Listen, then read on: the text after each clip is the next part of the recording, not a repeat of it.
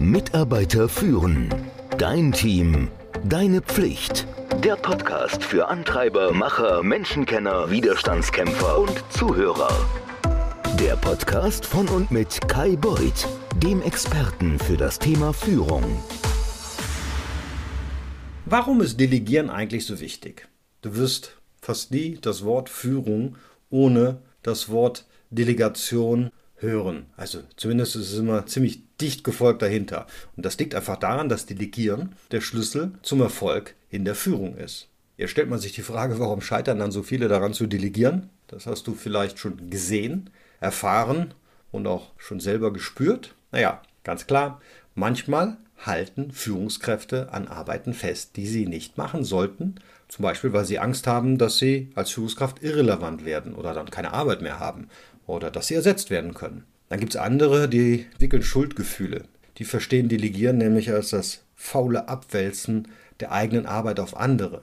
Delegieren heißt aber nicht einfach, jemandem Aufgaben zu übertragen, sondern du gibst jemandem Autorität und Verantwortung, aber gleichzeitig bist du für das Ergebnis und den Erfolg der Aufgabe verantwortlich. Ich möchte dir mal ein paar Gründe geben, warum denn Delegieren so wichtig ist. Ganz klar liegt es auf der Hand, Delegieren verschafft dir Zeit für wichtigere Aufgaben. Häufiger Fehler von Führungskräften ist, dass sie versuchen, die meiste Arbeit selbst zu erledigen. Sind ja auch früher die besten Mitarbeiter gewesen, haben es auch drauf. Das kann aber dazu führen, dass dir dann die Zeit für die wichtigeren Aufgaben fehlt, nämlich das Führen. Wenn du Dinge delegierst, die du nicht persönlich erledigen musst, dann setzt du Zeit frei, die du für deine Aufgaben einsetzen kannst. Und zwar die Aufgaben, die dein Fachwissen oder deine Position notwendig machen. Nächster Punkt ist, dass Delegation dein Team stärkt. Denn jeder hat seine eigenen Fähigkeiten und Kenntnisse. Und wenn du die richtige Person findest, die die Aufgabe besser erledigen kann als du, und die gibt es, glaub mir, dann ist es eine Win-Win-Situation.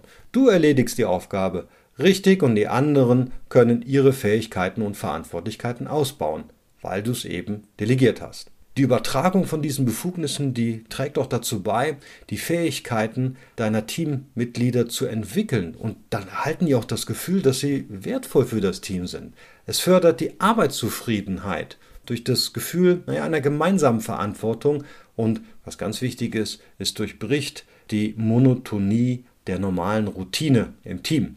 Effektives Delegieren gibt auch jemandem die Chance, sich in einer Aufgabe zu bewähren. Und naja, wer schafft nicht mal gerne was und er freut sich dann dran und kann auch im Team dann wachsen und kann erfolgreich sein. Das schaffst du nur durch Delegation. Delegieren ermutigt im Übrigen auch Kreativität und Innovation. Delegieren fördert eine integrative Kultur, weil nämlich mehr Mitarbeitende über verschiedene Wege zur Lösung eines Problems oder einer Frage nachdenken können. Ein Team, in dem nicht nur eine Person an einer Aufgabe arbeitet, da gibt es verschiedene Blickwinkel drauf. Das ist einfach besser. Auf diese Weise können die ja, Mitarbeitenden leichter eine Reihe kreativer oder einzigartiger Wege finden, um die jeweilige Aufgabe zu lösen. Es könnten auch neue Methoden für eine Aufgabe oder Tätigkeit entdeckt werden. Das wiederum führt dann zu höherer Effizienz oder Produktivität.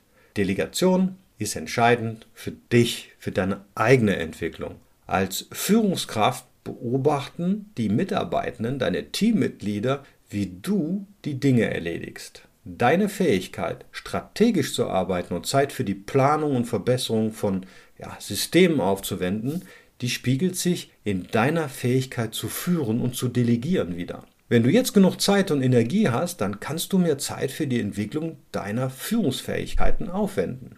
Ganz, ganz, ganz wichtig. Delegieren ist wichtig für die Nachfolge von Führungskräften.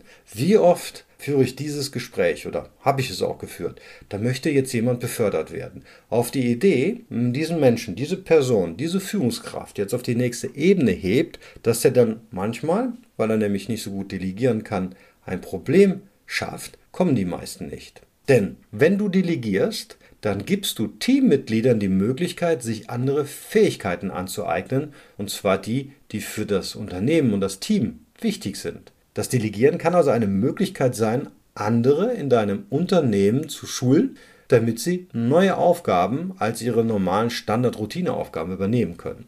Und wenn es dann, und da kommen wir auf die Beförderung, wenn es dann an der Zeit ist, dass du befördert werden möchtest. Oder auch du das Unternehmen verlässt und zwar nicht erst in sechs Monaten, weil deine Kündigungsfrist das so gerne hätte, sondern lieber schon in sechs Wochen, dann kannst du jemanden präsentieren, der es drauf hat. Dann kannst du sicher sein, dass es andere Teammitglieder, andere Menschen in deinem Team gibt, die diese Aufgabe wahrscheinlich schon erledigen können, weil du sie schon mehrfach an sie delegiert hast. Extrem wichtig für das eigene Fortkommen.